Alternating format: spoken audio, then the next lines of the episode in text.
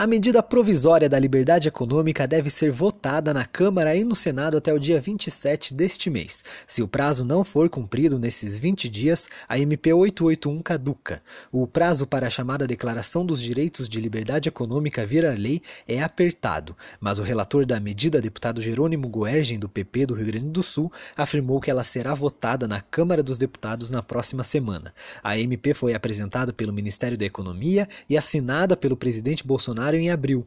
O texto foi aprovado pela Comissão Especial da Câmara em julho. O compromisso do governo com a nova lei é recuar para que os cidadãos possam avançar, deixar para trás tudo que atrapalha a vida das pessoas e que impede a prosperidade do país. De acordo com o Ministério da Economia, a nova MP limita as opções pelas quais o poder público e os sindicatos podem restringir horários de funcionamento do comércio, serviço e indústria. E impede que as leis sejam manipuladas de forma a diminuir a competição e o surgimento de novos modelos de negócios. A medida também presume que qualquer dúvida na interpretação de algumas leis deva ser resolvida no sentido que mais respeite os contratos e os atos privados e que normas regulatórias desatualizadas devam ter um procedimento que afasta os efeitos de suas restrições para não prejudicar os cidadãos. Ou seja, leis arcaicas não podem atrapalhar o brasileiro. A medida provisória ainda afirma que nenhuma licença poderá ser exigida enquanto uma empresa estiver testando, desenvolvendo ou implementando um produto ou serviço que não tenha risco elevado.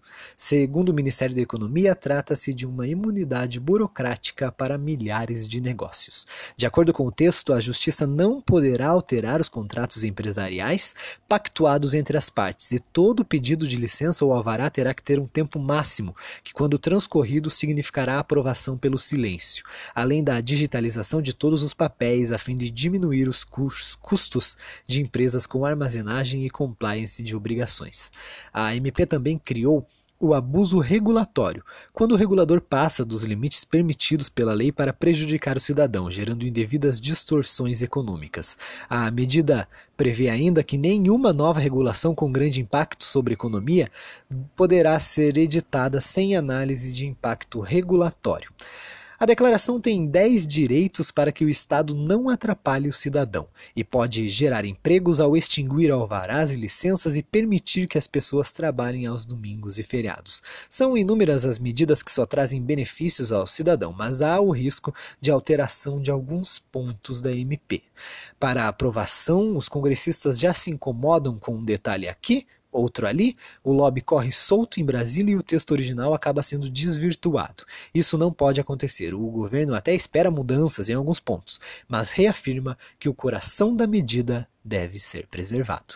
Se o Congresso está disposto, está mesmo disposto a ajudar o Brasil a ficar é, a crescer e ficar conhecido como reformista, votará a favor de uma das leis mais importantes da história. Afinal, com a aprovação da Declaração dos Direitos de Liberdade Econômica, o Brasil finalmente deixará de ser o país do futuro para se tornar o país do presente. Tailândia Paulijaros para o Dose Dupla.